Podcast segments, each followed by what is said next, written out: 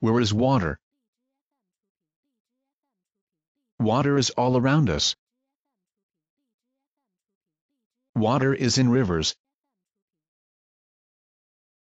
Water is in lakes. Water is in the ocean. Water is in the sky. Water is in the pool. Water is under the ground.